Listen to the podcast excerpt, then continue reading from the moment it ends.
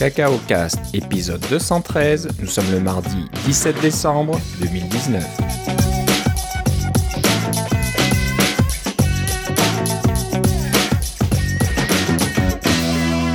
Bonjour et bienvenue dans ce nouvel épisode de Cacao Cast. Comme d'habitude, Philippe Casgrain est avec moi. Comment ça va, Philippe? Ah, ça va très bien. Et toi, Philippe? Bah, ça va très bien. Euh, bah, depuis qu'on s'est parlé euh, la dernière fois, euh, ça y est, finalement, le Mac Pro est, il, il est arrivé en commande. Je ne sais pas s'il est déjà livrable. J'ai pas trop fait attention à ça. C'est sûr que si vous achetez aujourd'hui, c'est pas livrable, mais je pense que les premières commandes étaient livrées 3-4 jours après. Là. Ouais, ouais. Donc, bon, les, les YouTubers qui ont eu le droit d'avoir des versions en avance, donc je sais plus quel, quel, à quel tarif on leur a donné. Bien sûr, Apple leur a donné des, des configurations très très puissantes parce que ouais. on n'allait pas donner la configuration de base et puis euh, du rub off euh, quand je fais mes, je sais pas moi, mes montages vidéo, c'est pas si rapide que ça. Non, non, ils ont eu le maximum. Je pense qu'ils ont eu le 28 cœurs euh, avec 384 gigaoctets de mémoire et puis peut-être 4 teraoctets de SSD. Puis je crois qu'ils ont en plus les deux Radeon Duo dans leur machine. Et là, on parle de 13 000 dollars canadiens, une, ouais, ça, milliers de dollars, d'euros, j'imagine. C'est une configuration à, à, 30 ou 40 000 dollars canadiens. Là. Ouais, ouais, ouais. Donc, euh, bon, ils se sont fait plaisir et voilà, Apple voulait pas être pris en défaut en disant Ouais, bah, tu vois, il est très rapide le Mac Pro. Il suffit juste de mettre le prix d'une voiture euh, et puis on n'est pas de souci. Donc, euh, bah, on va commencer par ça, de regarder un petit peu euh, quelles sont les options euh, qui sont disponibles. On va pas aller en détail, détail sur chaque option. Euh, si vous écoutez, euh, si vous pouvez écouter un, podcast en anglais, malheureusement, mais euh, qui va vraiment dans les détails, dans les configurations disponibles, je vous conseille d'écouter le très bon podcast Accidental Tech Podcast atp.fm, John Siracusa euh, passe quasiment deux heures à passer sur chaque option et à expliquer pourquoi il a choisi une option par rapport à une autre. Euh, J'ai pas encore écouté en totalité, j'en suis à peu près à la moitié. Euh, ça vaut le coup. Parce que Ouais. bon, pour ceux qui connaissent euh, John Siracusa, c'est quelqu'un de, de très réfléchi. il prend Moi, j'aurais utilisé le mot la légère pointilleux. très pointilleux aussi. Et euh, voilà, il a un Mac Pro de modèle 2008, je crois, chez Oui, lui. c'est ça. Ouais. Et ça fait 10 ans qu'il attend le nouveau Mac Pro. Et pour ceux qui écoutent ce podcast régulièrement, il en parle régulièrement. Il en parle tous les ans, tous les ans, tous les ans. Ouais. Il n'a pas acheté le Mac Pro de 2013. Euh, bon, il a eu peut-être raison. Et voilà, donc ça fait 10 ans qu'il met l'argent de côté. Alors je crois que bon, il a peut-être assez d'argent pour se payer une belle configuration. Euh, Philippe, tu me disais qu'il annonce ça vers la fin du podcast. Donc me dis pas combien d'argent il a dépensé. Je, je vais écouter ça euh, dès que possible. Mais voilà, je vous, je vous- je vous conseille, si vous pouvez écouter ça, euh, allez sur atp.fm ou cherchez ATP sur iTunes, vous trouverez le podcast. Le tout dernier, euh, c'est assez rigolo. Euh, donc voilà, c'est sûr, que c'est un des, configurations- oui. c'est un des, des Macs les plus, c'est définitivement le Mac le plus dispendieux. Mais ce qui est particulier aussi, c'est qu'avec toutes ces options-là, même le prix de base est le prix de base d'un Mac le plus dispendieux qu'on a jamais vu. Euh, avec toutes les options, on- on monte très très haut là, à 52 000 dollars canadiens, euh, pardon, 52 000 dollars US, environ le même, en- la même chose en euros et puis euh, presque 75 000 dollars canadiens. Là, c'est le prix d'une d'une voiture euh, moyenne à haut de gamme là, on s'entend là quand Ouais, on quand on met tout là. Ouais, une, Ouais, une, une pas mal belle voiture. Moi, je pense que je peux m'avancer en, en, en disant que si vous écoutez notre podcast, la probabilité est que vous n'avez pas besoin d'un Mac Pro. Parce que c'est vraiment un, truc de niche très, très particulier pour des, gens qui en ont vraiment besoin, qui vont vraiment sauver du temps à, à faire du, des rendus vidéo, des effets spéciaux, des choses comme ça, là, qui, ont, qui ont besoin de, tout, de toute cette bande passante, etc. Là. Et puis, je dois dire que depuis quelques jours, je travaille en Swift sur un, un projet qui euh, a un, un bout de code en partic- particulier qui est extrêmement long à compiler. Puis j'avoue que si j'avais un Mac Pro, je serais peut-être euh, peut-être plus content parce que ça prendrait moins de temps. Là. Le Swift, c'est très très lourd à compiler quelquefois. Là, euh, mais Euh, surtout quand on est quand on est plusieurs sur la même base de code. Mais euh, il y a des les, performances du Mac Pro en, simple cœur, elles sont pas si hallucinantes que ça. C'est vraiment le multicœur qui est qui est le, plus puissant. Là. Alors mettez mettez votre argent dans le processeur multicœur en premier si vous êtes pour en acheter un avant avant autre chose parce que c'est une des seules choses qui c'est la chose qui va être la plus difficile à remplacer parce que la mémoire vous pourrez en rajouter éventuellement. Le SSD vous pourrez en mettre d'autres. Euh, il y, a, de l'espace pour les disques internes, etc. Des moniteurs, évidemment. On n'en parle pas du moniteur. Là. On sait, qu'il coûte 5000 dollars US euh, sans le pied. Là. fait que...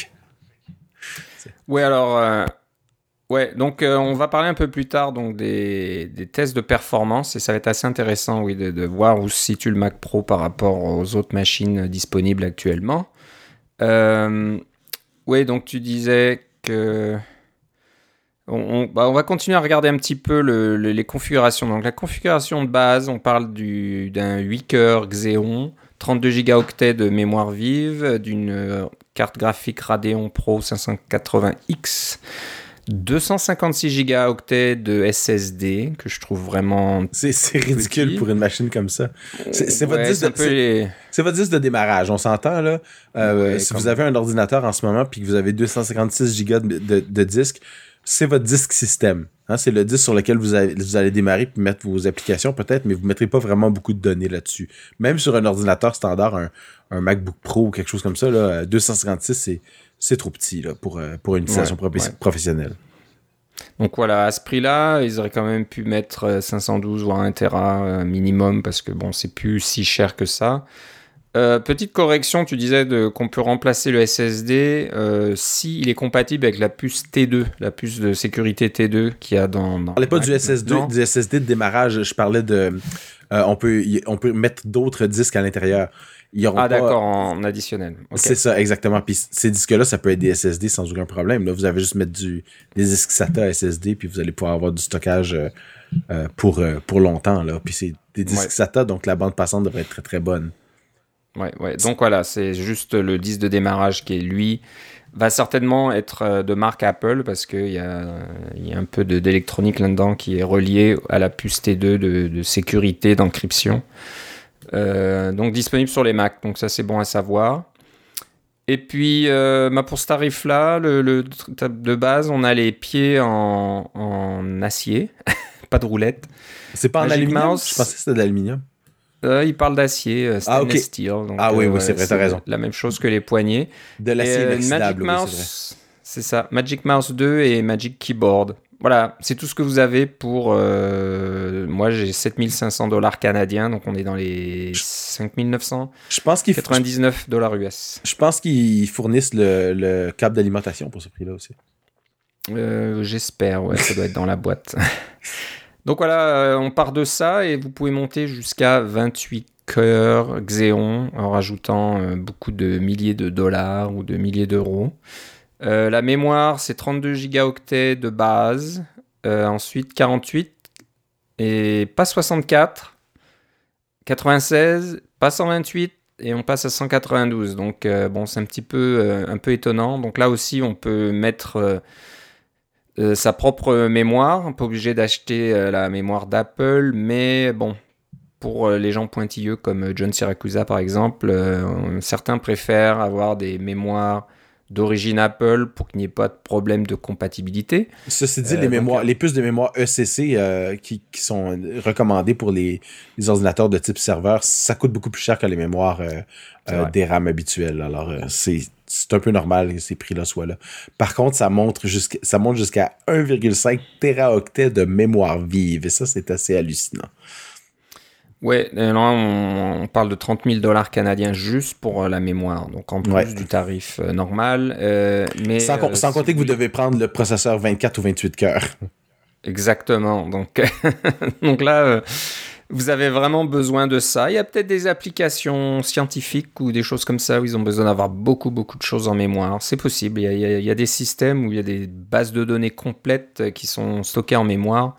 Donc, euh, bon, il y a peut-être certaines demandes, et encore une fois, c'est des demandes très pointues dans des domaines bien, bien spécifiques. Donc, je pense des bases de données. Je pense que c'est Redis, la base de données qui est en mémoire tout le temps, là. Hein? C'est possible. Ouais, ouais. Mais bon, euh, il faut vraiment besoin avoir besoin d'un Mac aussi, parce que je pense que les PC, on peut faire ça depuis longtemps, d'avoir beaucoup de mémoire, et puis ça coûte probablement beaucoup moins cher. Mais voilà, il y a peut-être des applications qui n'existent que sur le Mac, qui demandent beaucoup de mémoire. Donc, euh, bon, si vous connaissez une telle application, euh, faites-le nous savoir. Si vous faites de l'analyse d'images météo, là, des images satellites ou des prévisions météo, ça vous prend ce genre de truc-là aussi. Probablement. parce que c'est un super ordinateur à ce prix-là. Là. Ouais, ouais. Euh, graphique. Donc, euh, encore une fois, c'est une Radeon Pro 580X. Alors, je connais pas trop. Je crois que c'est la même carte que sur le iMac Pro au départ. Ouais, donc euh, je connais plus les, les cartes Nvidia, mais euh, côté Radeon et euh, AMD, non c'est plus AMD, oui AMD, mais enfin moi je. Ouais c'est ça. donc bon, je pense une carte correcte, mais bon sans plus. Mais les prix montent très vite. Donc là, si vous voulez passer à une Pro Vega 2, on parle de 2800 dollars canadiens supplémentaires, et puis après, on peut monter jusqu'à des Radeon Pro Vega 2 Duo. Donc si je comprends bien, il y a deux puces, il y a deux GPU par carte et on peut avoir deux de ces cartes. Et là, on parle de 13 000 dollars canadiens supplémentaires. Donc c'est ce que les YouTubers ont reçu. Deux cartes euh, Duo. Donc euh, encore une fois, si on a beaucoup de calculs scientifiques basés sur le GPU, euh, bah, plus il y a de cartes et plus il y a de GPU, mieux c'est. Donc encore une fois, il y a probablement des, des, applications euh, très très pointues, très très gourmandes en ressources qui seront peut-être contentes d'avoir ce genre de carte. De ce que je me souviens quand je travaillais chez Transgaming et qu'on fait travailler sur les jeux vidéo, évidemment, les cartes vidéo sont extrêmement importantes dans les jeux vidéo parce que c'est ce qui permet d'avoir un bon euh, un, bon rendu puis un bon une bonne fréquence d'image, des choses comme ça. Euh, il y avait deux classes de cartes en fait. Il y en avait une qui était les cartes pour faire des jeux, euh, et ces cartes-là, pour faire des jeux, euh, elles, ont, elles ont une certaine imprécision, c'est-à-dire qu'elles vont faire certains calculs extrêmement rapidement. Euh, en prenant des raccourcis au niveau du calcul, ce qui veut dire que, supposons que vous divisiez votre cercle en 360 sections et que vous dites, je dois faire le tour du cercle en exactement 360 pour avoir 360 pointes de tarte finalement, peut-être que vous allez arriver à 359,5. Euh, à la fin, parce qu'il y a une petite imprécision qui s'est multipliée au fur et à mesure. Mais dans un jeu où l'image est redessinée 60 fois par, seconde et euh, on se déplace dans un milieu euh, virtuel, c'est pas si important que ça.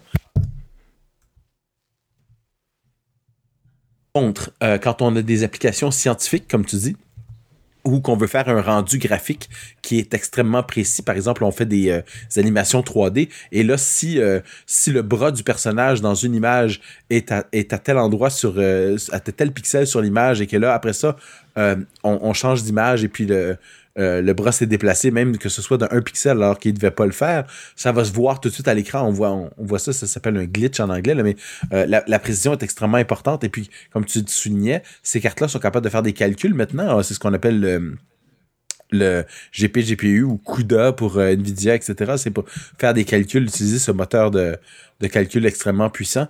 Ben, pour ça, il faut qu'il soit précis parce que faut qu'on puisse entrer. toute l'idée de la précision, c'est qu'on entre comme une fonction on entre un certain, ensemble de données et on s'attend à ce que ce soit toujours la même chose qui sorte pas avec une petite variation. Alors ces cartes là pour le Mac Pro, depuis le Mac Pro euh, euh, de 2013, comme tu disais, qu'il y avait deux cartes graphiques qui étaient de qualité euh, euh, serveur. ces cartes-là sont extrêmement précises, donc elles sont beaucoup plus chères. Et puis c'est là que c'est ça qu'on voit avec les, les, cartes qu'on peut rajouter dans, dans le Mac Pro pour pouvoir faire ce genre de choses-là. C'est, c'est pas vos cartes standards de, de, de, jeux vidéo, ou même des cartes très très haut niveau de jeux vidéo. Là, on est dans une classe complètement à part. Exactement, c'est vraiment pour la puissance de calcul. Ouais, si vous voulez jouer à des jeux. La, puissance, mais la, la, puissance, mais la précision. Oui, c'est ça. D'accord.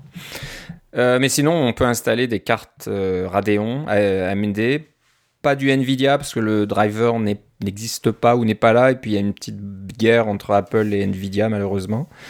mais bon, vous pouvez mettre des cartes du commerce. je crois qu'ils montrent même des images sur le site, je sais plus, pour un, accessoire quelconque, on voit une carte Radeon euh, dans un Mac Pro. Donc, euh, bien sûr, ça fonctionne. Il y a les connecteurs euh, PCI qui sont là, bien sûr. Euh, donc là, ça c'est les cartes. Vous pouvez donc euh, vous amuser là-dessus. Ensuite, stockage. Donc on parlait de 250 Go de SSD par défaut. Euh, pour la petite histoire, le MacBook Pro de 16 pouces vient avec 1 Teraoctet de SSD. encore une fois, c'est peut-être pas la même vitesse ou la même qualité, j'en sais rien. Mais c'est un peu étonnant voilà, de, vendre un Mac Pro avec 256 Go en standard. On ils auraient pu mettre 1 Tera au minimum. Donc ça c'est un petit peu un petit peu l'équivalent des iPhones avec 16 euh, gigaoctets. On se demande ah, pourquoi c'est. Ou même, même 8 à un moment donné, tu te rappelles de ça? Ou même 8, ouais. Même 8. Donc, euh, c'est ces configurations que personne ne devrait acheter qui existent quand même. Donc, ça, c'est encore des, des, petites méthodes commerciales pour vous pousser à acheter plus et aller un petit peu au-dessus. Euh, une autre bizarrerie, c'est que l'option 8 teraoctets est pas encore disponible. Elle va bientôt venir. Je ne sais pas pourquoi il y a un délai. Et encore une fois, le, 16, le MacBook Pro 16 pouces à l'option de 8 Teraoctets euh, qui coûte, euh, on parle de 2500 dollars canadiens, donc 2000 dollars US, quelque chose comme ça. Euh, bon, donc c'est pas encore disponible pour le Mac Pro, on sait pas trop pourquoi, il y a un petit souci d'approvisionnement, enfin bref. donc ça c'est peut-être les options les moins chères on va dire. Hein. Si on veut 1 Tera on rajoute 480 dollars canadiens, puis si on veut 4 Tera on rajoute 1680 dollars canadiens. Euh, par rapport à tout le reste, ça va. C'est un peu les options les moins chères euh, pour rajouter ça. Euh, ensuite, la fameuse carte Afterburner, c'est une option aussi. Donc, ça, c'est des cartes pour faire beaucoup de d'encodage et des choses comme ça, un accélérateur pour encoder les différents formats dans Final Cut Pro et ces choses-là. Donc, je ne sais pas combien on peut si on peut en mettre plusieurs. C'est bien possible. Mais voilà, ça c'est quelque chose qui va être euh, intéressant, encore une fois, pour euh, nos amis les YouTubers. Et je pense qu'il y avait des cartes Afterburner dans leur Mac Pro qu'ils ont reçues.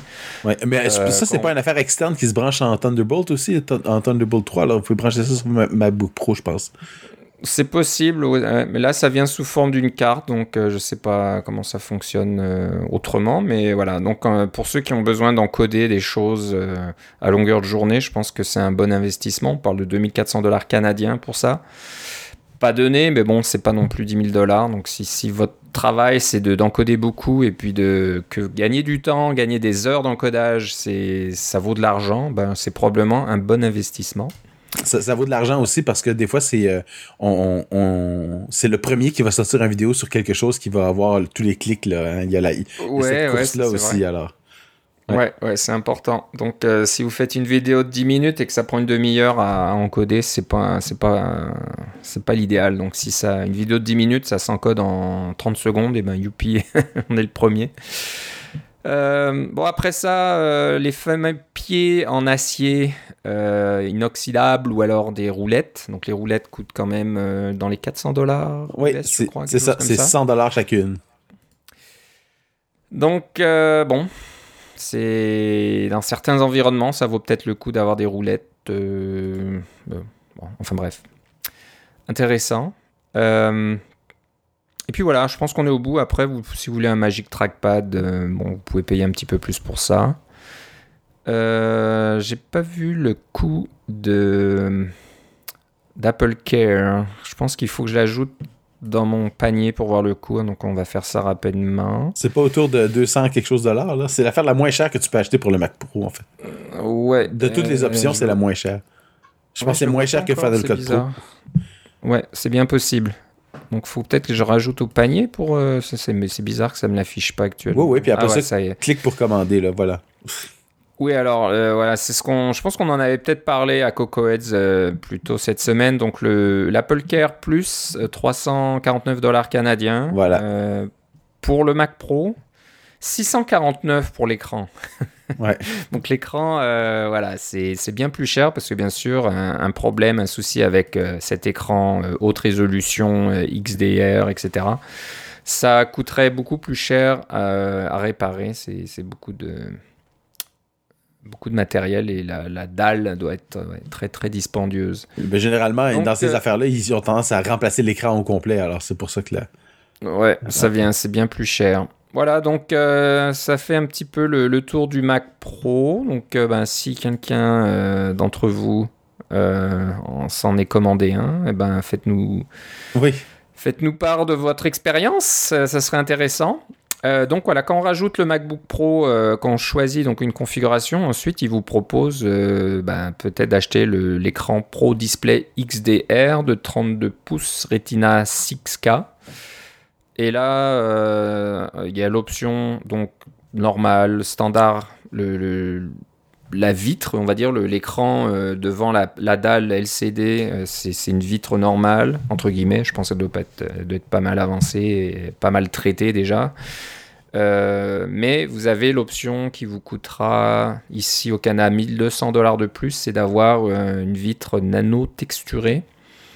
Donc des, des mini trous, des mini formes, je sais quoi, je sais pas quoi dans la, la vitre qui va donc euh, atténuer le réfléchissement de la lumière. Donc euh, voilà, ça coûte pas mal cher. Mais encore une fois, il y a des des utilisateurs professionnels qui ont besoin de la plus grande euh, fidélité au niveau de l'image pour photographie, production de films, etc., etc. Donc euh, c'est Et, et très si, je, important. si pour je ne m'abuse, le Mac Pro est capable de, de piloter deux écrans comme ça à la fois.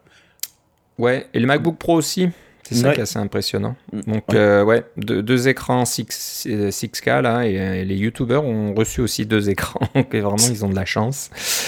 Euh, C'est- bien sûr, C'est juste prêté hein, aux youtubeurs, ils leur ont pas donné. ouais, c'est prêté, ouais, c'est sûr qu'il va falloir qu'ils le rendent certainement. Euh, bah voilà, donc ça, vous avez juste l'écran. Alors vous pouvez le poser sur votre bureau ou l'accrocher au mur avec un clou. Euh, mais si vous voulez qu'il tienne autrement, euh, vous avez l'option donc d'acheter le pied euh, qui coûte 1000 dollars US. Tout le monde rigole à ce niveau-là. Bonne, bonne observation de John Siracusa dans, le podcast dont je parlais tout à l'heure. C'est que les professionnels, peut-être, n'ont pas besoin d'avoir un pied sur leur écran, surtout quand ils doivent se déplacer. Donc, il y a souvent des, des gens qui vont devoir amener tout leur matériel sur des scènes de tournage, des choses comme ça, des plateaux. Et c'est sûr que d'avoir un écran avec un pied qui est fixé, euh, qu'on peut pas enlever facilement, c'est plus difficile à mettre dans une boîte et à mettre ça en soute ou à voyager avec euh, euh, partout dans le monde. Donc c'est sûr que c'est peut-être pas une mauvaise idée de pouvoir comme ça détacher le pied, donc il s'attache d'une façon magnétique, et soit on, le- laisse chez soi, puis on amène juste euh, peut-être l'écran avec l'adaptateur VESA, puis une fois arrivé euh, à destination, on peut installer son écran quelque part sur des supports euh, qui sont déjà là.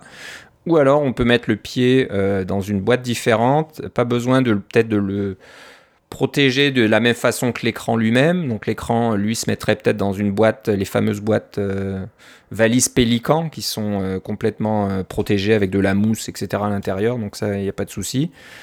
On peut mettre le pied dans quelque chose d'un petit peu moins solide, un petit peu moins, comment dire, protégé, parce que c'est tout en aluminium, donc ça se casserait moins. Donc c'est peut-être pas une mauvaise idée d'avoir ce fameux pied qui puisse s'enlever et se mettre facilement. Que ce soit une option à 1000 dollars, bon, c'est un petit souci quand même. Alors j'imagine qu'il y a peut-être pas mal de technologie dans, ce, dans, dans l'attachement euh, qui, qui est mobile sur le pied. Donc euh, on peut monter, descendre l'écran, on peut faire une rotation, etc. Et euh, quand on regarde de, de près le, le Ch- Chose que tous les écrans font sauf ceux d'Apple à date. C'est ça qui peu. Ouais, c'est vrai que les. Mais voilà.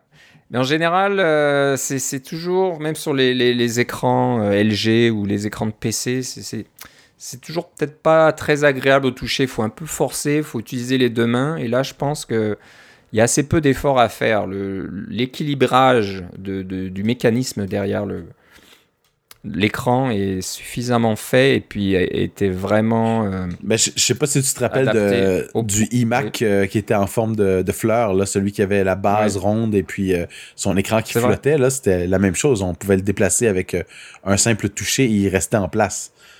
C'était très très bien fait pour ça. Et je pense que là, un- on parle un peu de la même chose. C'est bon, c'est un peu cher quand même, mais c'est pas du n'importe quoi. Je pense que si vous regardez démonter euh, toute cette partie-là, peut-être que iFixit le fera un de ces jours. Il y a certainement tout un mécanisme là-dedans qui, euh, fonctionne très bien et qui est, vraiment adapté à cet écran, au poids de l'écran et à l'effort euh, que ça vous prend pour bouger l'écran. Probablement juste d'un doigt, comme ça vous pouvez le monter ou le descendre. Bon, si vous voulez pas payer si cher, il y a le, donc l'adaptateur VESA qui euh, coûte quand même 249 dollars canadiens. mais bon, au moins, c'est un petit peu moins cher quand même que le pied. Et puis, euh, c'est magnétique aussi. Mais là, ça vous, prend un, ça prend un, écran VESA. Euh, ça vous prend un support VESA là où vous êtes. Ouais, ouais. Mais bon, si vous avez deux, deux écrans XDR, hein, ils font des supports avec deux attaches là, et vous pouvez avoir les écrans euh, l'un à côté de l'autre. Pourquoi pas? Donc voilà, donc si vous rajoutez un petit peu tout ça, le Mac Pro et un écran au minimum, bon, ben, voilà. Ça, ça, ça peut monter à je sais pas, donc tu parlais de 50 000 dollars pour juste le Mac. Hein, ah, en dollars US, ouais, l'écran. En dollars US. Donc euh, ben, l'écran en dollars US, c'est dans les 6 000 ouais. quelque chose. 5, 000, plus le pied, euh, ça fait 6 000. Ouais, ouais. Ou sinon, c'est 6 000 pour l'écran nano texturé. C'est ça. Mais bon, Celui sur lequel vous ne voudriez euh, jamais mettre votre doigt. ouais. Les, les, premières revues ont l'air de dire que cet écran est assez extraordinaire. Donc, bon, c'est sûr que. J'espère pour ce prix-là. Pour ce prix-là, mais si on se souvient de la présentation d'Apple, il comparait cet écran-là avec les écrans euh, ou les moniteurs de référence ouais, à 40 Sony, ouais, qui coûtent très très cher et qui sont très gros. Là, c'est, je sais pas comment, on, dirait presque que c'est des tubes cathodiques derrière, mais bon, c'est peut-être autre chose probablement. Mais ces écrans de référence, donc pour les gens qui font du cinéma ou de la photo ou des choses comme ça, coûte extrêmement cher. Donc euh, l'écran d'Apple est vraiment pas cher comparé à ça. Euh, voilà, donc on a fait un peu le tour euh, des options, des prix. Donc bon, bah, c'est intéressant. alors si je l'ajoute à mon panier, on va juste voir quand est-ce que... on va dire, je vais prendre l'Apple Care. Voilà. Et maintenant, je veux voir mon panier. Est-ce que ça donne? Voilà, donc ils disent que ça sera expédié entre une à deux semaines. Bah, c'est pas mal. Attends, je vais mettre mon, mon code postal personnel. Donc, je pensais je vais mettre mon numéro de carte de crédit. Ouais, allez hop. Ah, il parle, voilà. Donc, euh, si je le commandais aujourd'hui en direct, euh, il serait livré entre le 31 décembre et le 7 janvier et tu serais dans la rue le 31 décembre. Exactement. Donc, euh, donc il sera pas sous le sapin, mais non parce que parce que ta femme te voudrait pas que tu gardes ça. Ouais, ouais, ouais, c'est ça, c'est ça. Ah, pourquoi j'en ai deux? Tiens, j'en ai mis deux dans mon panier, c'est un peu cher. Je vais en enlever un. Hop, voilà. Maintenant, j'en ai plus qu'un avec l'Apple Care. Euh, la taxe, c'est à peu près un peu en dessous de 9000 dollars canadiens pour avoir le Mac de base, hein, le, vraiment euh, le plus simple et sans écran. Et quasiment sans rien. Donc euh, non, non merci. Euh, dans le passé, je m'étais fait plaisir. J'ai eu un Mac G, G5, Power Mac, on appelait ça à l'époque. donc un Power Mac G5. Donc je pense que c'est la machine semi-professionnelle la plus chère et la plus rapide à l'époque que je m'étais offert. Et voilà, donc euh, je l'ai fait une fois. C'était rapide pendant quelques mois peut-être avant que des nouveaux modèles et puis surtout Intel arrive.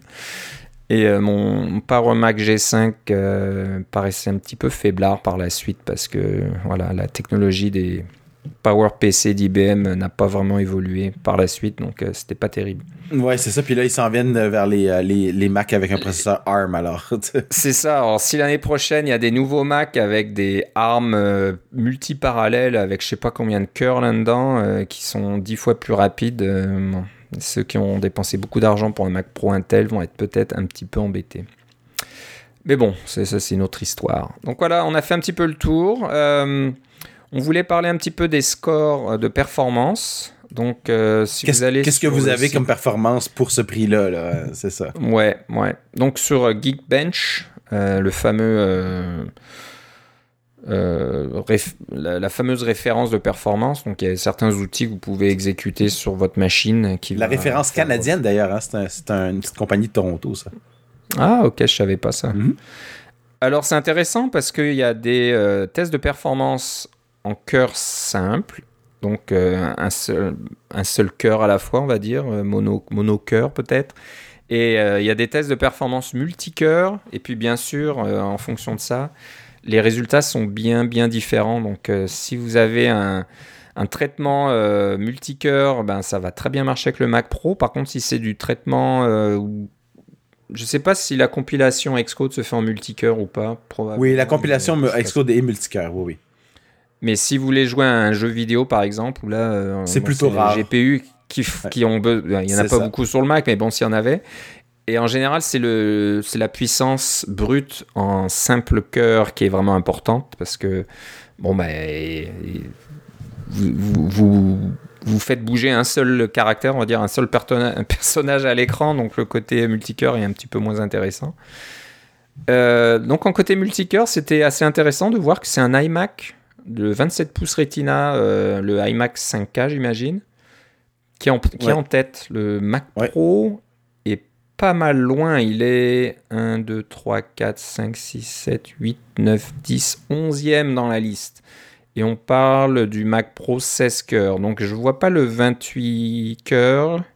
Il a, ils ont peut-être pas encore fait des tests sur cette machine-là. On dirait que non, parce que dans la performance multicœur, c'est le Mac Pro 16 cœurs qui est le, le plus rapide. Mais sais-tu quoi? Le iMac Pro est pas loin derrière. Hein?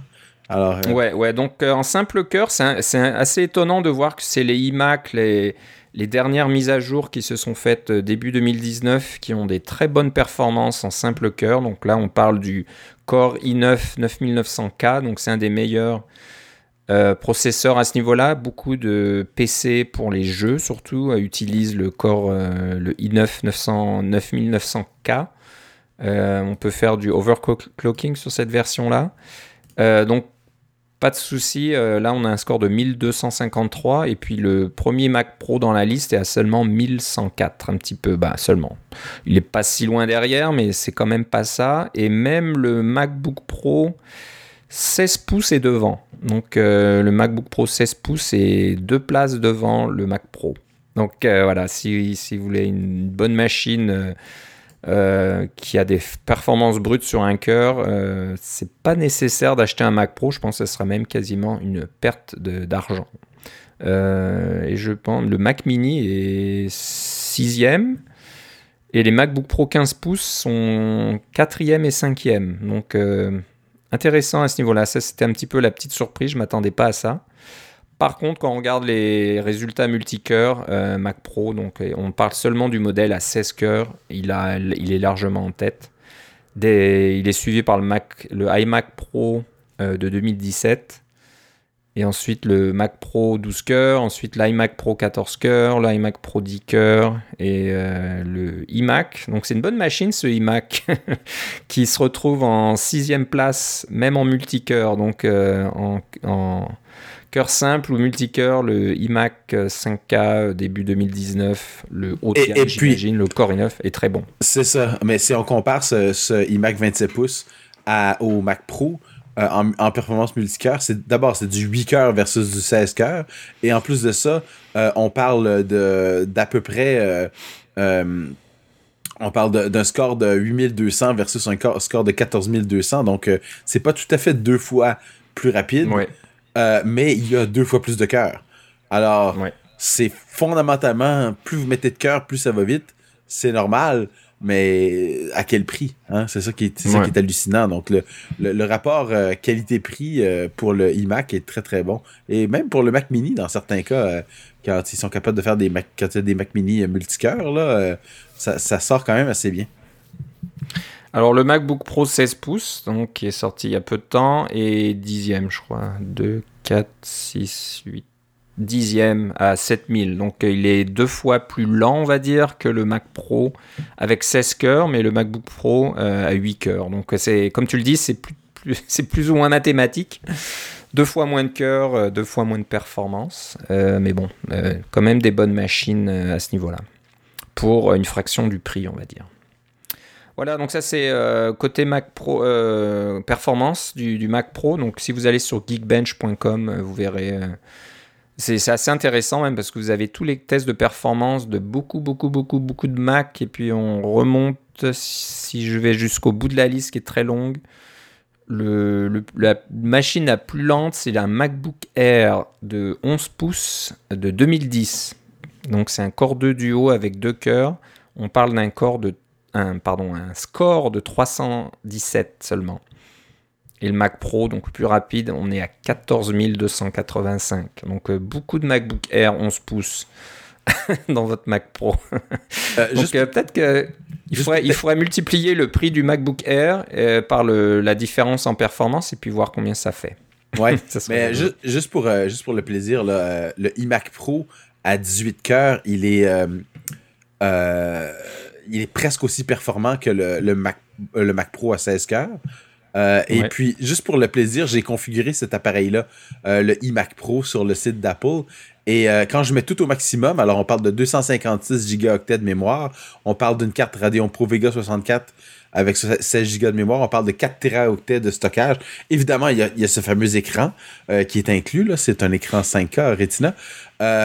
et bien, on est quand même à 14 000 canadiens.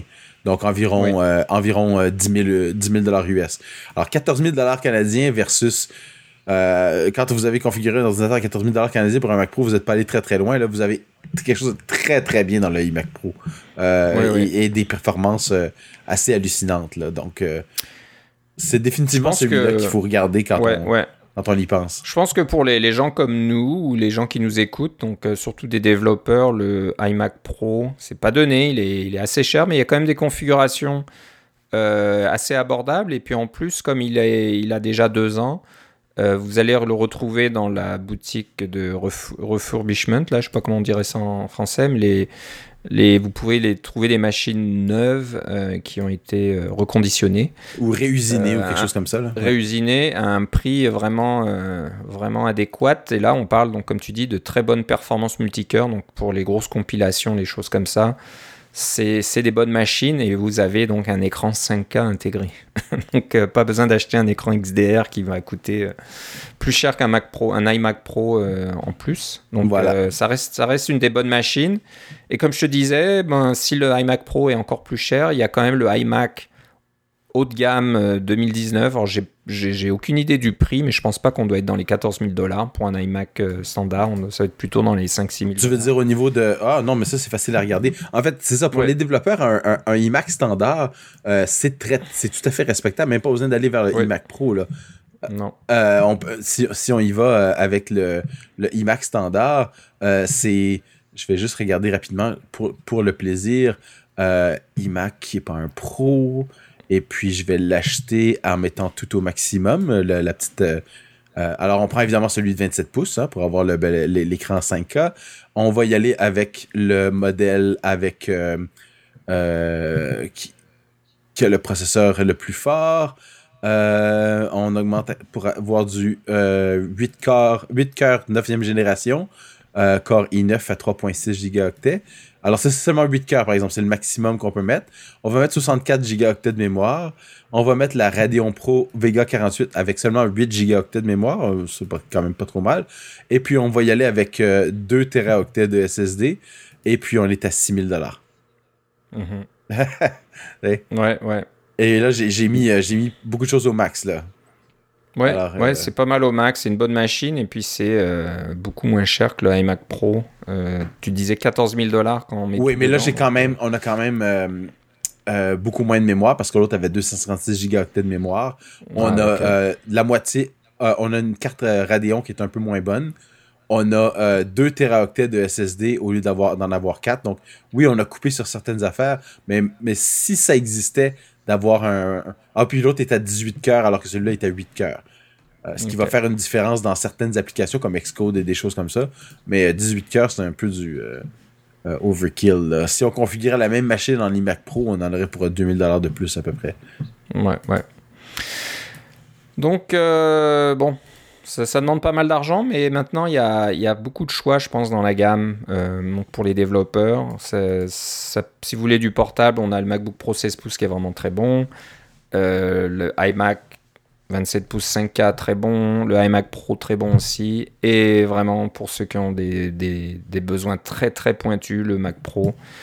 Euh, donc on va beaucoup plus cher, mais je pense que je suis allé en magasin. des mortels, il y a beaucoup de choix. Oui. Je suis allé en magasin parce que c'était finalement c'est la saison des cadeaux de Noël et puis euh, veux, pas dans la dans la maisonnée ici, euh, beaucoup des cadeaux sont des cadeaux techno qui viennent de chez Apple parce qu'ils ont fait des soldes du vendredi fou qui étaient quand même assez intéressants.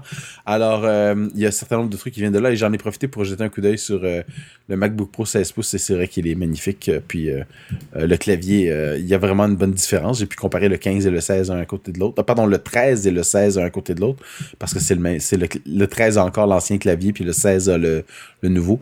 Et puis le nouveau clavier est, est vraiment bien. Pas pas aussi bon, je dirais, que l'ancien 15 pouces euh, d'avant euh, avant le touch bar, là, mais euh, quand même tout à fait des, des, lieux en avant de, du, du, clavier du MacBook Pro 15 pouces avec touch bar. C'est une belle réussite. Et j'avoue que, j'avoue que ça me tente énormément parce que moi, mon MacBook Pro ici, que vous entendez parfois souffrir un peu avec son ventilateur, il, c'est un 2013, donc quand même, c'est plus que six ans, là, euh, il fonctionne encore, mais euh, ça me tenterait des fois de changer. Mais là, je pense que je vais simplement attendre que, que les, Mac ARM sortent parce que c'est là que la, révolution va se passer. Puis il y a toujours des bonnes raisons pour attendre. Comme par exemple, moi, j'aimerais beaucoup changer de voiture. Ma voiture a 14 ans maintenant, mais euh, elle ne veut pas mourir. Alors je continue de la réparer. Puis je me dis, tiens, cet été, ma fille va vouloir apprendre à prendre des cours de conduite. Mais ça va être plus facile d'apprendre sur cette voiture-là qui s'il arrive quelque chose, c'est beaucoup moins grave pour moi. Alors, euh, retarder, des fois, c'est une bonne chose aussi. Ouais, ouais, ouais, c'est peut-être une bonne idée. Euh, bon, pour finir, on va parler du score de réparabilité. Donc, iFixit, le fameux site qui démonte un peu tout ce qui existe et puis surtout euh, les Mac, ben, a bien sûr mis la main sur un Mac Pro et ils l'ont démonté et ils ont dit que le, score donc, de réparabilité est de 9 sur 10. Donc c'est assez inhabituel pour Apple parce que euh, Apple a été plutôt dans le sens opposé. Donc euh, ça fait quand même plusieurs années qu'ils ont fait des machines qui sont dures à réparer. Beaucoup de colle qui est utilisé pour euh, attacher les composants, des petits câbles très fins, très très fragiles qui se cassent facilement, etc. etc.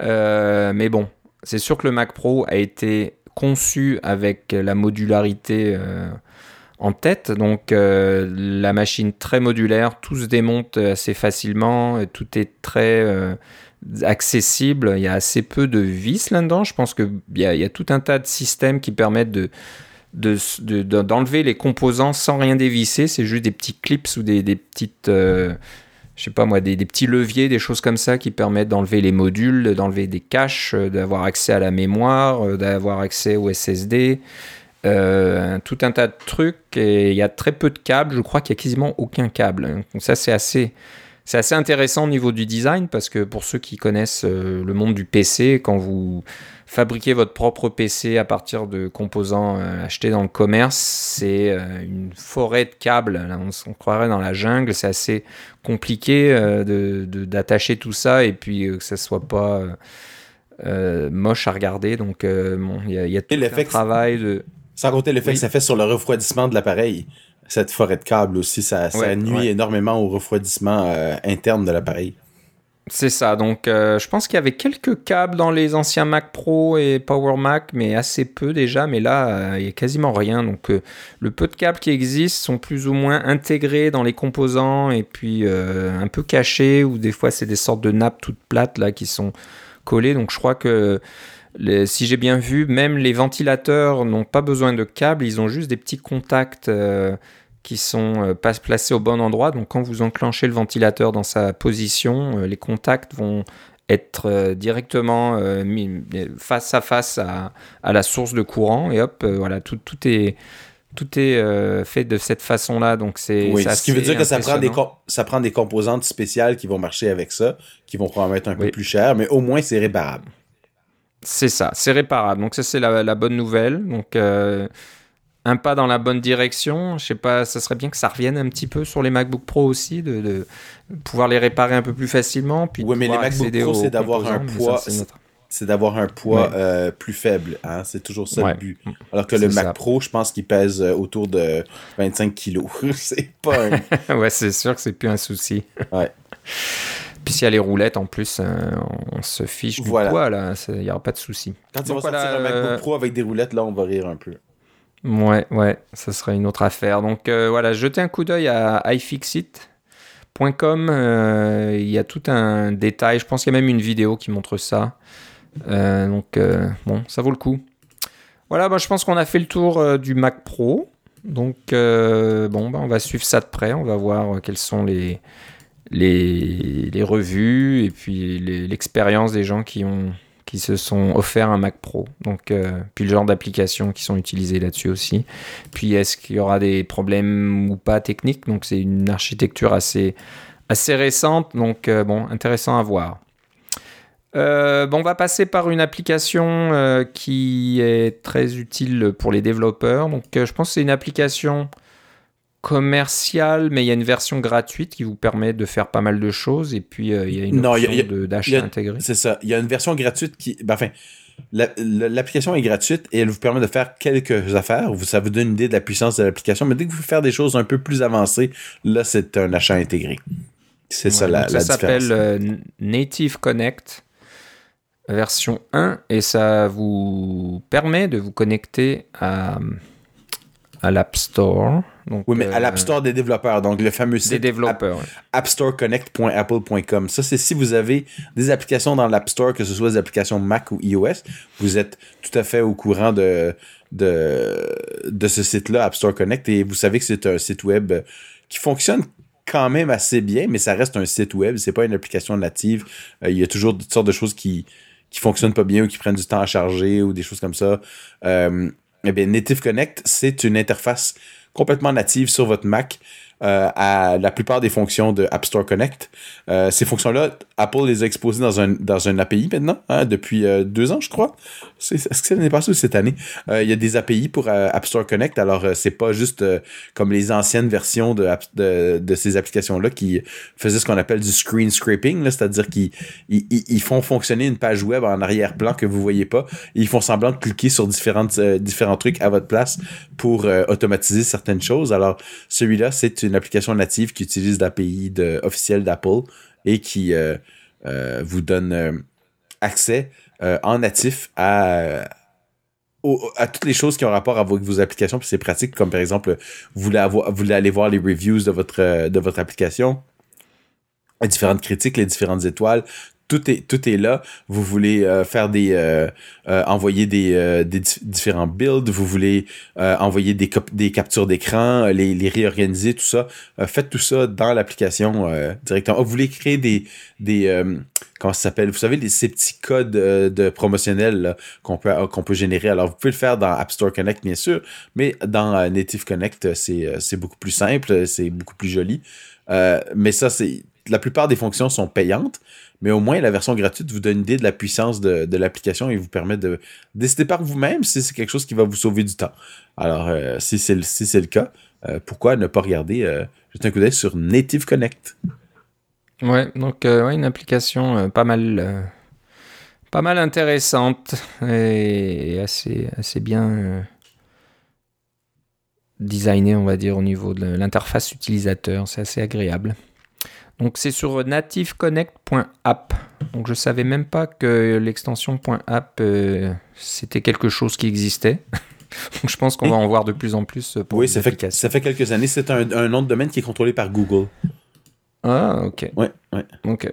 Bon, on en voit très peu. Je pense c'est la première fois que j'en vois. oh, il y en a. c'est parce que tu cherches pas les applications des points app. Il y en a de plus en plus. Ok, ok. Donc euh, j'avais pas remarqué. Euh, voilà, euh, nativeconnect.app. Euh, une autre petite trouvaille de ta part, Philippe, ça s'appelle Picker. Oui, en fait, c'est pas une trouvaille de ma part, c'est une trouvaille d'un collègue et je crois que c'est un auditeur aussi. Il s'appelle Bertrand, il se reconnaîtra. on le salue et il, a mis ça dans le dans le Slack au travail et j'ai trouvé ça que j'ai trouvé que ça valait la peine de le mentionner dans le dans le podcast aussi. Comme tu dis, ça s'appelle Picker. Et c'est une, euh, euh, petite application euh, en ligne de commande. Juste pour remonter en arrière, si vous faites du Swift, vous avez peut-être entendu parler de Swift Lint, qui est cette librairie qui permet de passer votre code dans un programme qu'on appelle un linter en anglais. Lint comme dans petit, débris. Alors un linter, ce que ça fait, c'est que ça analyse votre programme votre code source directement, tel que vous l'avez tapé vous-même, pour s'assurer que vous respectez certaines, certaines normes. Par exemple, un truc simple, c'est de ne pas avoir des lignes plus longues que, disons, 100 caractères ou des choses comme ça. Vous pouvez indiquer à votre programme de linter, je veux pas avoir de lignes plus longues que 100 caractères, sinon donne-moi un avertissement, etc. Et tout ça, c'est intégré dans Xcode. Euh, alors, SwiftLint, il y a toutes sortes de règles comme ça pour faire des différents trucs en Swift. Mais une chose que SwiftLint ne fait pas, c'est qu'il fait pas d'analyse pour détecter est-ce que vous avez du code non utilisé? Euh, ça, ça, SwiftLint le fait pas encore. Et euh, Pecker, c'est une petite application en ligne de commande qui fonctionne un peu comme SwiftLint. C'est le même principe. Euh, ça va analyser votre code en profondeur et il va vous donner toutes sortes d'avertissements euh, par rapport au code qui est non utilisé, que ce soit des énumérations, des, euh, des alias, euh, des protocoles, des classes, etc. Alors, ou des fonctions à l'intérieur de classe. Dire est-ce que ça c'est utilisé ou non? Puis si c'est pas utilisé, ben il peut vous dire ben peut-être que vous pourriez l'enlever parce que c'est du code de trop ou des choses comme ça. C'est sûr que quand on est en train de développer quelque chose, des fois on met du code de trop pour pouvoir faire des tests et des choses comme ça. Mais quand on veut faire la version finale, c'est intéressant de pouvoir passer un un petit outil comme ça. Alors, je suis pas encore convaincu que ça marche parce que je l'ai pas utilisé moi-même, mais euh, d'après euh, les, les, notes qu'on voit ici, ça semble fonctionner assez bien pour détecter les, votre code en Swift, on s'entend bien là, qui est non utilisé. Voilà. Donc, comme tu dis, c'est un outil en ligne de commande, donc il faut rajouter un script, une phase de script à votre compilation pour appeler cet outil-là. Euh, qui s'installe avec euh, CocoaPods ou Mint. Euh, je connais pas Mint, mais bon, avec CocoaPods, il n'y a pas de souci. Et ça a donc affiché. Je pense que ça affiche les messages directement dans Xcode, hein, c'est ça? Je sais pas comment ça marche, mais bon, ça, ça non, c'est ça. C'est ça, c'est parce que ça analyse les fichiers euh, précompilés d'Xcode pour pouvoir avoir l'ensemble des informations grâce au compilateur Clang. Euh, et puis oui, oui, on peut. Euh, il y a un API dans Xcode pour pouvoir justement donner des messages d'erreur et de d'avertissement directement à l'intérieur de l'éditeur. Ça fait partie des fonctionnalités d'Xcode. C'est pas un truc euh, inconnu. Le SwiftLint, comme je disais, fonctionne exactement de la même façon. Ouais. Donc bon, c'est intéressant d'avoir de ce genre d'outils dans sa boîte à outils pour avoir du code de bonne qualité et propre, donc pas trop de cochonneries qui traînent. C'est assez c'est assez facile hein, d'avoir du code de test ou des choses qu'on a mis quelque part et puis on a un petit peu oublié. Donc euh, d'avoir un outil qui vous rappelle de oh là là, c'est quoi cette classe déjà? C'est quoi cette énumération? Ça vous sert à rien Est-ce qu'on en a vraiment besoin? Donc euh, c'est pas quelque chose que je c'est pas quelque chose que je recommanderais d'utiliser systématiquement tout le temps parce que souvent on, veut explorer des choses puis on veut pouvoir continuer. Mais euh, disons, euh, euh, pour utiliser la parlance de Git, vous avez des branches de développement. vous, ne feriez pas tourner ça sur des branches de développement, mais peut-être que dans votre système d'intégration continue, sur la branche principale, la branche master, vous pourriez faire tourner ça comme ça, votre code en master est toujours le plus propre possible parce que c'est celui qui est le plus important. Et puis votre code en développement, il peut avoir toutes sortes de choses dedans, c'est pas trop grave là, mais euh, et puis, ça peut être intéressant de le faire tourner dans le système d'intégration continue parce que comme ça, vous n'avez pas à le faire tourner sur votre machine, vous faites votre commit et puis euh, le système vous dit Ah, euh, en fait, vous avez commité des trucs qui servaient à rien, donc vous, pouvez, vous pouvez faire un petit commit par la suite pour nettoyer tout ça.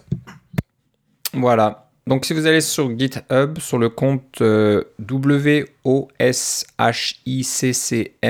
le projet s'appelle Pecker, P-E-C-K-E-R. Donc euh, voilà, un outil intéressant qui est lui-même écrit en... J'imagine en Swift. Voilà, c'est écrit en Swift lui-même. Donc euh, ça peut être intéressant de regarder euh, comment on utilise les API, comme tu disais, de Xcode pour... comment dire afficher des messages d'erreur ou des messages d'avertissement à l'intérieur de l'éditeur d'Xcode. Pas mal intéressant. Euh, dans la série de, des sites euh, effing quelque chose, euh, je ne peux pas dire le mot là parce qu'on a un podcast qui a un, qui a un langage pour tout public. bon, je pense qu'on avait ça pour d'autres d'autres syntaxes, hein, si je me souviens bien. Je me souviens on en a au moins on en a au moins quatre autres. On en a pour euh, closure syntax, qui est, la fameuse syntaxe des, des, blocs en Swift. Euh, il y a la effing block syntax, qui est le premier qui est sorti en 2013, on s'entend. Là, en, là, on est en. Il y, a, six ans. Et puis, il y avait aussi NS Image. Il y avait NS Image qui, qui avait ce genre de, de syntaxe-là aussi. Puis là, maintenant, on a. On a, Philippe oui, on a Swift UI. oui, c'est ça. Donc, euh, effing euh, Swift UI, parce que voilà, Swift UI, euh, c'est tout nouveau, et puis il y a beaucoup de syntaxe qu'il faut un peu apprendre, hein, qu'on n'a pas vu avant. Et voilà, donc il y a un site f-u-c-k-i-n-g-s-w-i-f-t-u-i.com qui ben, a tout un tas d'informations. Donc, c'est peut-être pas dans la même veine que les sites dont tu parlais juste avant, hein, qui étaient assez courts. Hein. C'était vraiment oui, C'est genre une page, oui, c'est ça. Voilà. Ces autres sites-là, c'était une page. Oh, oui, c'est ça. Voilà.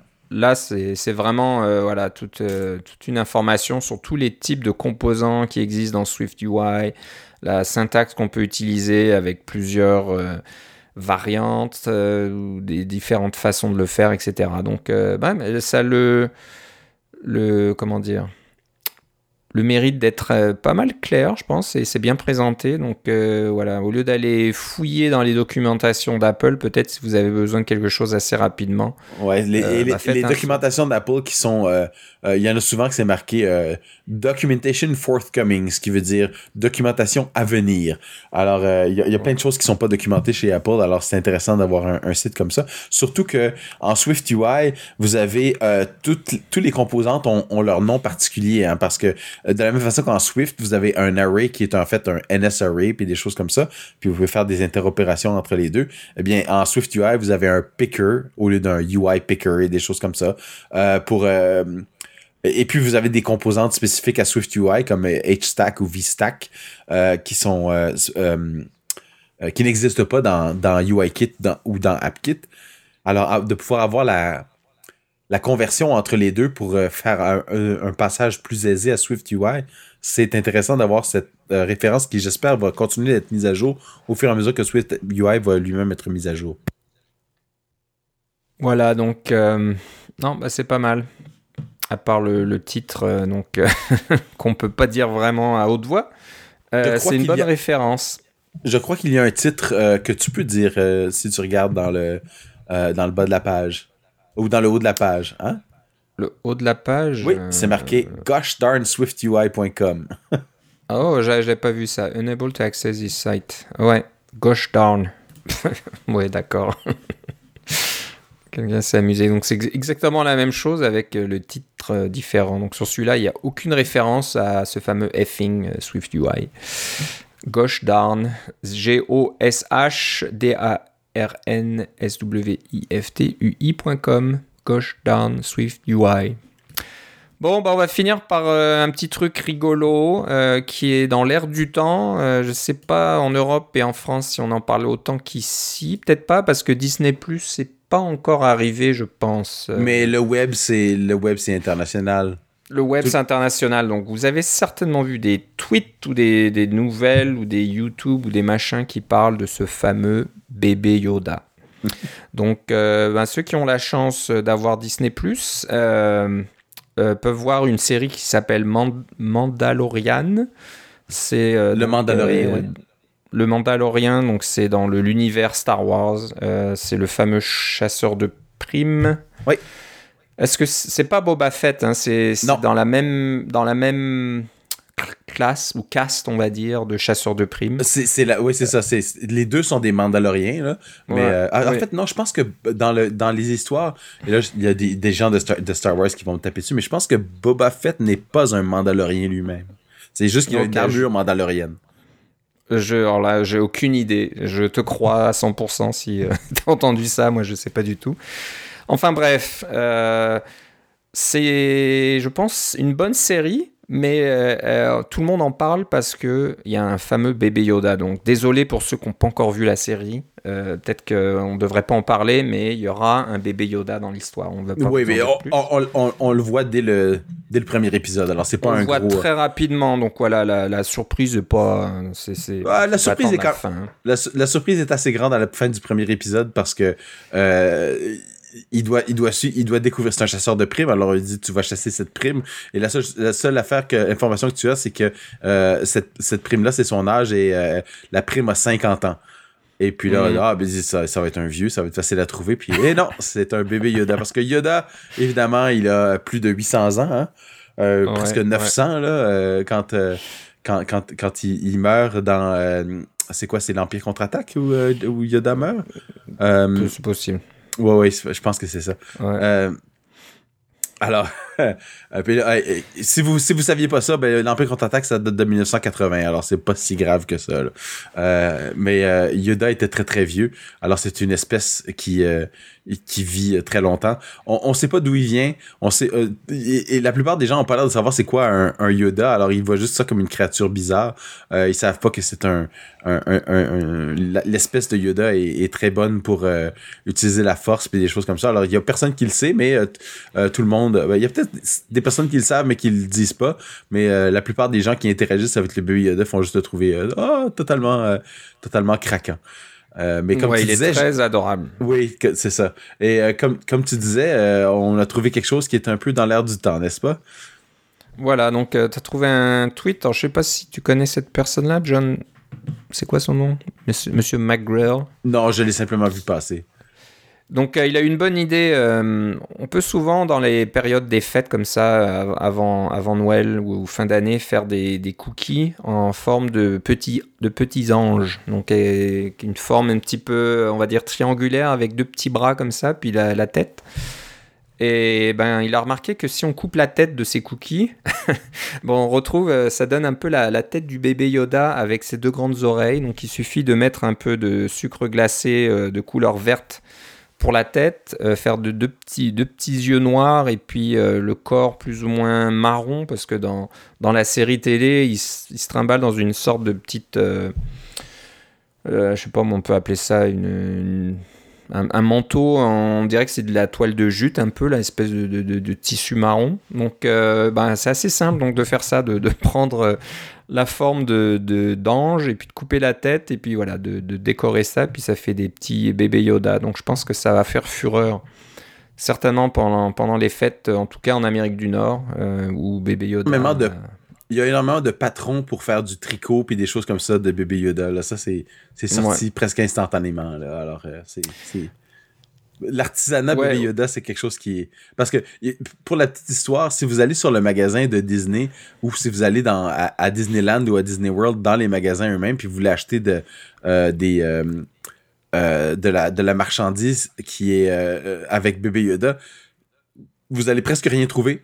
Ou vous allez trouver des choses qui sont d'une qualité, ma foi, euh, qui n'est pas Disney, là, des, des, des t-shirts euh, qui ont l'air d'avoir été faits à la va-vite et des choses comme ça. Alors, c'est hallucinant de voir que Disney s'est fait prendre, euh, disons, par surprise par rapport à la Ouais. popularité du bébé Yoda, alors que c'est clair que tout le monde allait l'adorer.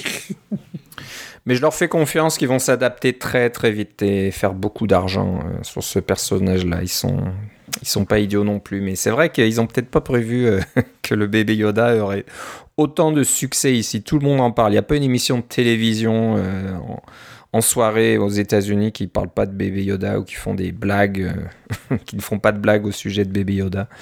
Donc euh, voilà, Une petite idée pour, pour les fêtes. Donc, si vous voulez faire des petits cookies en forme de bébé Yoda, vous allez juste dans les notes de l'émission, puis vous aurez un lien sur le petit tweet de Monsieur McGrail qui, qui a eu cette bonne idée. Il était peut-être pas le premier, mais bon, c'est ce que tu as vu passer, Philippe. Donc, euh, très intéressant. Et c'est dans l'air voilà, du temps. ça- On adore les choses dans l'air C'est du dans l'air du temps. Ça, on finit euh, donc notre épisode d'aujourd'hui là-dessus. Euh, comme d'habitude, si vous voulez nous écrire, vous pouvez nous écrire à cacaocast.gmail.com. Euh, vous pouvez aussi euh, nous suivre sur Twitter, c'est cacaocast. Allez sur cacaocast.com, il y aura tous les épisodes depuis le numéro 1 qui se trouve là, avec tous les liens de toutes les notes des, émissions, des, enregistrements qu'on a fait depuis pas mal d'années. Donc euh, bon, ça peut être intéressant d'aller un petit peu en arrière et puis de, de- de regarder ou d'écouter un peu des vieilleries. Euh, si... euh, bah, je pense que ouais, n'hésitez pas, donc comme je disais plus tôt dans l'émission, à nous envoyer des courriels ou à nous faire part de vos expériences. Si vous avez acheté un Mac Pro, par exemple, ça serait intéressant. On, en parlera, c'est certainement dans la suite, par la suite. Philippe, si on veut savoir ce que tu fais pendant les fêtes, où doit-on aller? Ça va être simplement sur Twitter avec Philippe C, L-I-P-P-E-C. Voilà. Donc, euh, bah, je voulais juste faire, finir l'émission en vous souhaitant euh, des bonnes fêtes de fin d'année, un bon repos euh, pour ceux qui ont la chance de prendre quelques jours de congé. donc, c'est peut-être le moment quand on a des congés d'apprendre des choses, faire du Swift UI aussi, mais n'oubliez pas de passer du temps avec vos amis, votre famille, avec les gens euh, qui vous entoure, c'est important aussi. Il faut pas perdre ça de vue. Euh, un Mac, c'est bien, mais ça remplace pas non plus euh, des, des, vraies personnes. non, je, voudrais remercier tous les, auditeurs qu'on a depuis plus qu'une décennie maintenant, parce que là, on va fermer la décennie des 2010 et on a commencé vraiment en, en février 2009 notre podcast. Donc, on a passé mmh. une décennie à faire, à, à, faire ça. Et il y avait on a vraiment commencé, c'était au, tout début du iPhone et puis on a passé tout ce temps-là euh, avec le, Mac et l'iPhone et l'iPad et des choses comme ça, choses auxquelles on n'aurait peut-être jamais pensé. Euh, et je vous souhaite euh, à tous nos auditeurs, en particulier ceux qui sont là depuis le début, ils se reconnaîtront. On les salue bien bas de nous avoir écouté tout ce temps-là et de passer du temps avec les gens qui sont importants pour vous. C'est ma seule recommandation. Ouais, je suis complètement d'accord avec toi. Donc, euh, bah, merci aussi à toi, Philippe, d'avoir passé toutes ces années à enregistrer. C'est vrai que bah, on a du plaisir. Euh, il y a eu des moments où on avait du mal à suivre un petit peu notre rythme et euh, il y a eu un petit peu de, plus, un peu plus d'espace entre chaque épisode. Mais bon, on a, on a réussi là dernièrement à se tenir à nos trois semaines et puis bon, ça fait toujours plaisir. C'est toujours agréable de parler euh, des choses qui nous intéressent comme ça et puis de le partager avec euh, nos auditeurs. Donc, euh, on fait toujours ça pour le fun, pas de publicité, pas de rien du tout attaché, c'est complètement gratuit profitez-en. Et puis, euh, ben, on vous demanderait peut-être une petite chose, c'est soit de nous laisser une petite revue euh, positive dans iTunes ou Spotify. Ça nous aide un petit peu à... Oui, ça, c'est ce qui nous aide le plus. Si vous voulez nous faire un petit cadeau de Noël, là, c'est ça que vous faites. Vous prenez, prenez 5 minutes, puis vous allez nous mettre une petite, une petite revue dans votre, dans votre App Store préféré. Euh, pour, pour encourager les, les gens à, à, nous trouver. Ça, ça va être très, très apprécié. ça fait beaucoup plus de différence que vous le croyez. Ouais, ouais. Ou un petit tweet aussi quand il y a un nouvel épisode. Euh, ah tiens, euh, j'aime bien ça. Ou on, le voit passer, donc euh, ça nous fait plaisir quand quelqu'un fait part de, de ce qu'on fait. Donc c'est toujours agréable. Voilà, bon bah c'est tout. Je te remercie Philippe. Moi aussi Philippe. On se reparle une prochaine fois. Ah, j'imagine dans la prochaine décennie. c'est ça. Bye bye. Salut.